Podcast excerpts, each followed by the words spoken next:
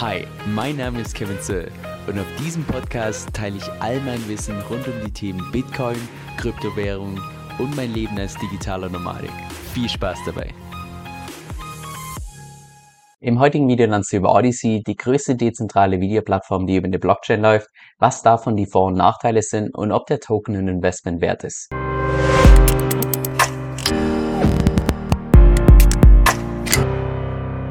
Hey Leute, Kevin hier. Aktuell haben wir aus meiner Sicht das Problem, dass wir große zentrale Monopole haben, aber wenn du gegen denen ihre Regeln verstößt, dann war's das. Wie jetzt beispielsweise im Bereich Video, da haben wir YouTube, aber wenn du einmal von YouTube gebannt wirst, das ist nahezu Game Over. Da kannst du nichts mehr in diesem Space wirklich machen. Und deshalb hoffe ich persönlich, dass wir irgendwann mal wegkommen in Safe Love, weg von diesen großen zentralen Monopolen hin zu tatsächlich irgendwelchen dezentralen Lösungen. Und gerade was dezentrale Lösungen im Bereich Video angeht, ist derzeit Odyssey mit der Blockchain Library die Nummer eins. Aber lass uns an der Stelle mal ganz vorne starten. Und zwar ist Odyssey die größte dezentrale Videoplattform, die auf der Blockchain Library läuft. Das heißt, alles, was du hier siehst, ist im Prinzip nur das Frontend, nur die Benutzeroberfläche, aber die Daten, die liegen auf der Blockchain. Das heißt, dieses Frontend greift dann auf die Daten der Blockchain zu. Und ich würde mal sagen, es ist auch relativ vergleichbar als mit YouTube. Das heißt, du kannst dir verschiedene Videos entsprechend anschauen. Du kannst die Videos entsprechend liken, du kannst die Videos kommentieren. Auch vom Aufbau her sehr, sehr ähnlich. Von daher würde ich sagen, jeder, der schon mal YouTube verwendet hat, müsste sich eigentlich relativ schnell mit Odyssey zurechtfinden. Und Library, also die Blockchain, auf der das Ganze aufbaut, das ist im Prinzip eine Blockchain, die einzig und allein den Zweck hat, dass man dezentral Daten teilen kann. Und die haben noch aus meiner Sicht einen ziemlich coolen Slogan, und zwar Library does to publishing what Bitcoin did to money. Also, dass man im Prinzip diesen Ethos von Bitcoin, dass man, also gerade mit Zensurresistenz, mit dezentral, mit jeder hat drauf Zugang und so weiter, dass man das nicht nur für Geld anwendet, sondern auch für sämtliche anderen Daten.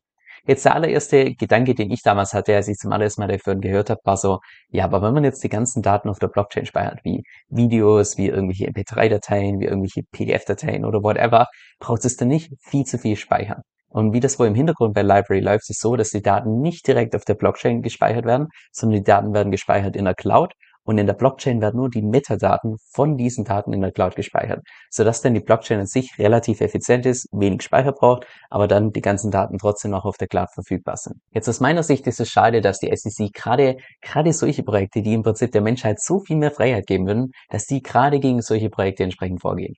Aber andererseits wundert es mich auch nicht so unbedingt, weil ja, ich meine, in dem Fall zeigt es mir einfach ganz klar, dass da ziemlich viel Lobbying mit dem Spiel ist, weil wahrscheinlich irgendwelche großen zentralen Player Angst hatten um ihren Marktanteil und dementsprechend einfach Lobbying betrieben haben, sodass die SEC tatsächlich auf so ein relativ kleines Projekt da aktiv wird und wirklich einfach diesen Schritt geht mit Security und so weiter und so fort. Jetzt Namen will ich an der Stelle mal keine nennen, weil nicht, dass mein YouTube-Kanal hier auch noch gelöscht wird. Aber ja, ihr könnt euch aber vorstellen, was für Player da eventuell dahinter stecken könnten. Okay, dann lasst uns jetzt mal auf die Vorteile zu sprechen kommen. Und da würde ich sagen, sowohl von der Library Blockchain, genauso auch wie Odyssey, der Videoplattform, ist ganz klar der größte Vorteil der, sowohl für Leute, die Videos erstellen, als auch für Leute, die Videos anschauen, dass dort viel weniger zensiert wird. Bei denen ihre Mission wirklich ziemlich stark fokussiert ist auf Free Speech. Jetzt Free Speech bedeutet nicht unbedingt, dass du da jetzt alles machen kannst und sämtliche Rechte oder sonst was verletzen kannst, überhaupt gar nicht. Es werden auch nach wie vor irgendwelche Themen entsprechend zensiert, wie beispielsweise Pornografie, wie Gewalt, wie Terrorismus und so weiter, das wird nach wie vor zensiert. Aber ich sag mal, im Vergleich zu YouTube brauchst du da viel weniger Gedanken machen, ob jetzt irgendwie dein Video mit der Agenda von irgendwelchen großen Unternehmen übereinstimmt oder weniger, dass plötzlich deine Videos demonetarisiert werden oder dass jetzt plötzlich dein YouTube-Kanal einfach so gelöscht wird oder ähnliches.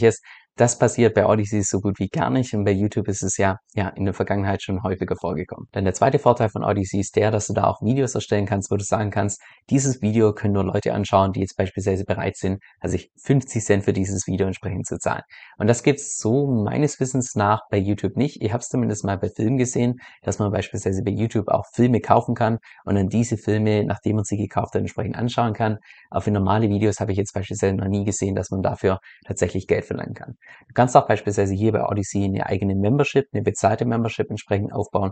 Das ist beispielsweise auch eine Sache, die nicht direkt bei YouTube möglich ist, weil beispielsweise bei unserer eigenen Membership ist es so, dass wir das weder bei Odyssey machen noch bei YouTube, sondern das machen wir auf einer separaten Plattform bei Vimeo. Also von daher, da kannst du im Prinzip alles integrieren, was mit bezahlten Videos entsprechend zu tun hat. Und dann noch der dritte Vorteil, und das ist aus meiner Sicht ziemlich stark vergleichbar mit dem Brave Browser, dass du dafür verschiedene Sachen auch Tokens verdienen kannst. Wie beispielsweise ich habe derzeit 0,36 von diesen Library Tokens verdient, weil ich verschiedene Sachen hier entsprechend gemacht habe.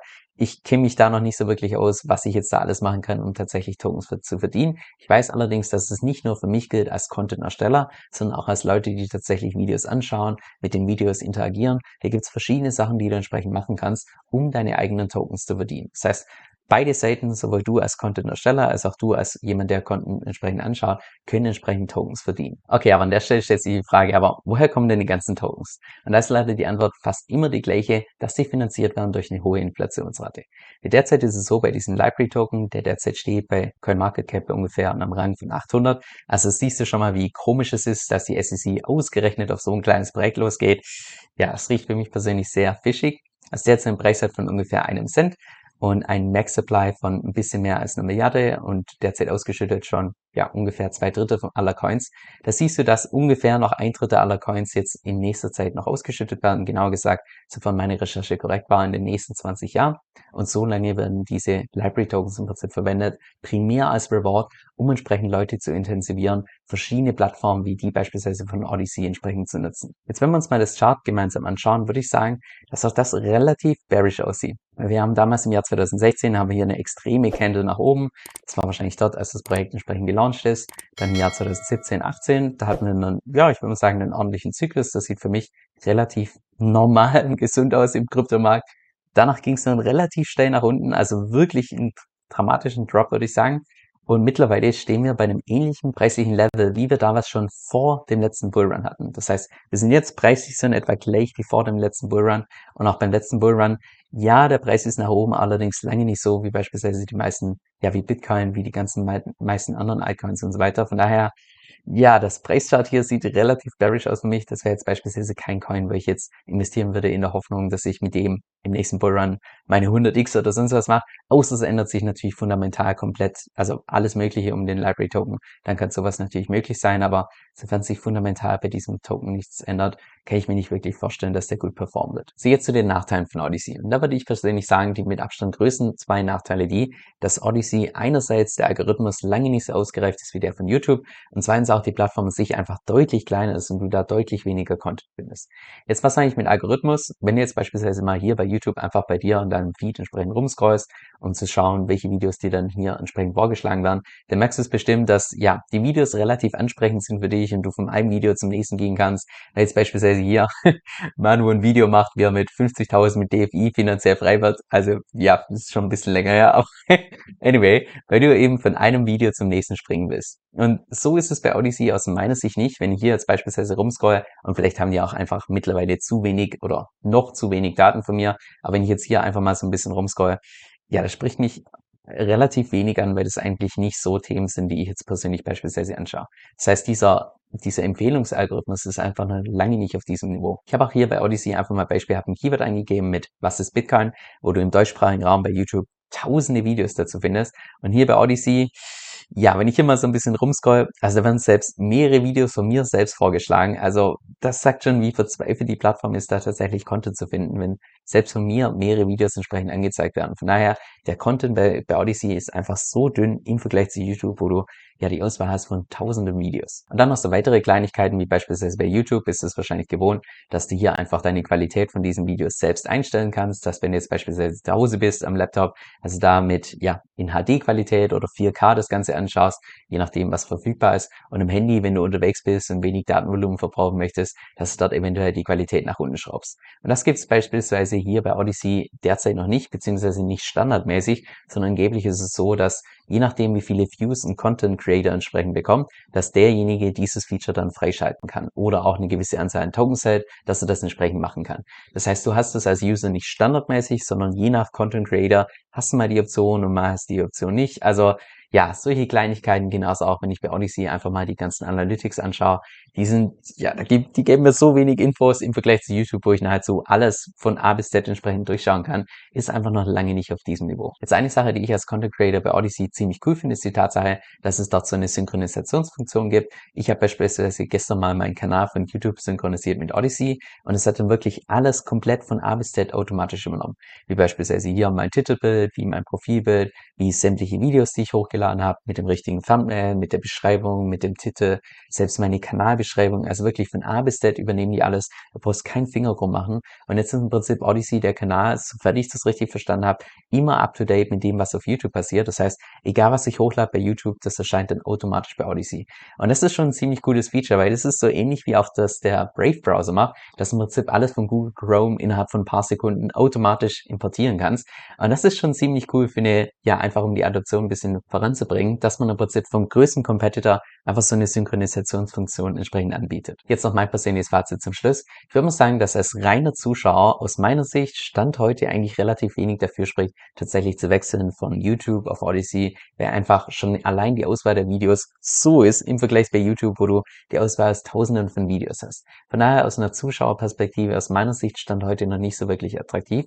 Aber als jemand, der selbst Videos erstellt, würde ich sagen, es ist nahezu ein No-Brainer, zumindest mal diese Synchronisationsfunktion zu nutzen, weil du hast halt hier bei YouTube als Content-Ersteller einfach, einfach die Gefahr, dass zu irgendeinem Punkt mal YouTube sagen kann, hey, wir bannen jetzt deinen Kanal und das war's. Und ja, bei Odyssey hast du diese Gefahr weniger. Wenn du jetzt schon mal so parallel, ich sag mal, dort auch eine Audience aufbauen kannst, wäre das natürlich hilfreich im Falle, sowas sollte tatsächlich mal kommen. Wobei, ja, ich es für unwahrscheinlich halte, dass jetzt tatsächlich YouTube hergeht und irgendwelche nach 15 YouTube-Kanäle einfach so bannt. Aber es ist natürlich auch schon vorgekommen. Gleichzeitig ist es so, dass ich mich persönlich von den Werten her deutlich mehr identifizieren kann mit Odyssey im Vergleich zu YouTube, weil ich persönlich gerade was Content angeht, einfach ein großer Befürworter von Free Speech bin. Und deshalb habe ich mich persönlich auch gefreut, dass Elon Musk jetzt tatsächlich Twitter gekauft hat, obwohl ich mir ja nicht so ganz sicher bin, ob das businesstechnisch jetzt wirklich so ein, ja, so ein guter Deal war, aber das ist vielleicht mal ein Thema für ein anderes Video. Von daher freut es mich auch, wenn ich sehe, dass die Nutzerzahlen hier bei Odyssey gerade im Site immer mehr ansteigen, mit derzeit ungefähr 780.000 Aufrufen pro Monat. Wenn wir das jetzt allerdings mal vergleichen mit YouTube, ja, derzeit Aufrufe ungefähr 7,7 Milliarden pro Monat ja, da sehen wir, dass Odyssey derzeit mit seinen 780.000 ungefähr einen Marktanteil hat von ja ungefähr 0,01 Prozent. Das heißt, das ist so ein kleiner Fisch, der in so einem Pool schwimmt mit so einem Hai drin. Also ja, es wird einfach unglaublich schwer für egal welche Plattform, egal ob es dezentral oder zentral, die YouTube als Konkurrenz hat, da nur ansatzweise mitzuhalten, weil YouTube einfach unglaublich starke Netzwerkeffekte hat. Von daher, ich persönlich von meinen Werten her würde es mir natürlich wünschen, wenn wir im Safe-Lauf tatsächlich mal einen dezentralen Player dort in diesem Feld haben, der tatsächlich mal dieses große zentrale Monopol von der, vom Thron stößt. Aber inwiefern das tatsächlich passiert, boah, schwierig einzuschätzen. So, jetzt noch zum Schluss eine Empfehlung, die ich dir wirklich ans Herz legen kann. Und zwar habe ich zusammen mit Manu Haus eine exklusive Membership aufgebaut, wo du dich mit uns in der Community entsprechend über Strategien austauschen kannst. Und jede Woche gibt es da auch zwei exklusive Videos von uns, und zwar einmal über den Markt und andererseits auch eine Diskussion, gerade über die Themen, die du selbst auch mitbestimmen kannst. Und on top bekommst du da noch mein DeFi-E-Book gratis mit dazu. Also falls das für dich interessant klingt, dann geh einfach auf den Link kevinsoe.com-vip. Das ist K-E-V-I-N-S-O-E-L.com Schrägstrich V-I-P. Also kevinsoe.com Schrägstrich VIP. Dieser Podcast stellt weder eine steuerrechtliche noch eine finanzielle Beratung dar. Das heißt, alle Informationen sind wirklich nur zu Informationszwecken bestimmt.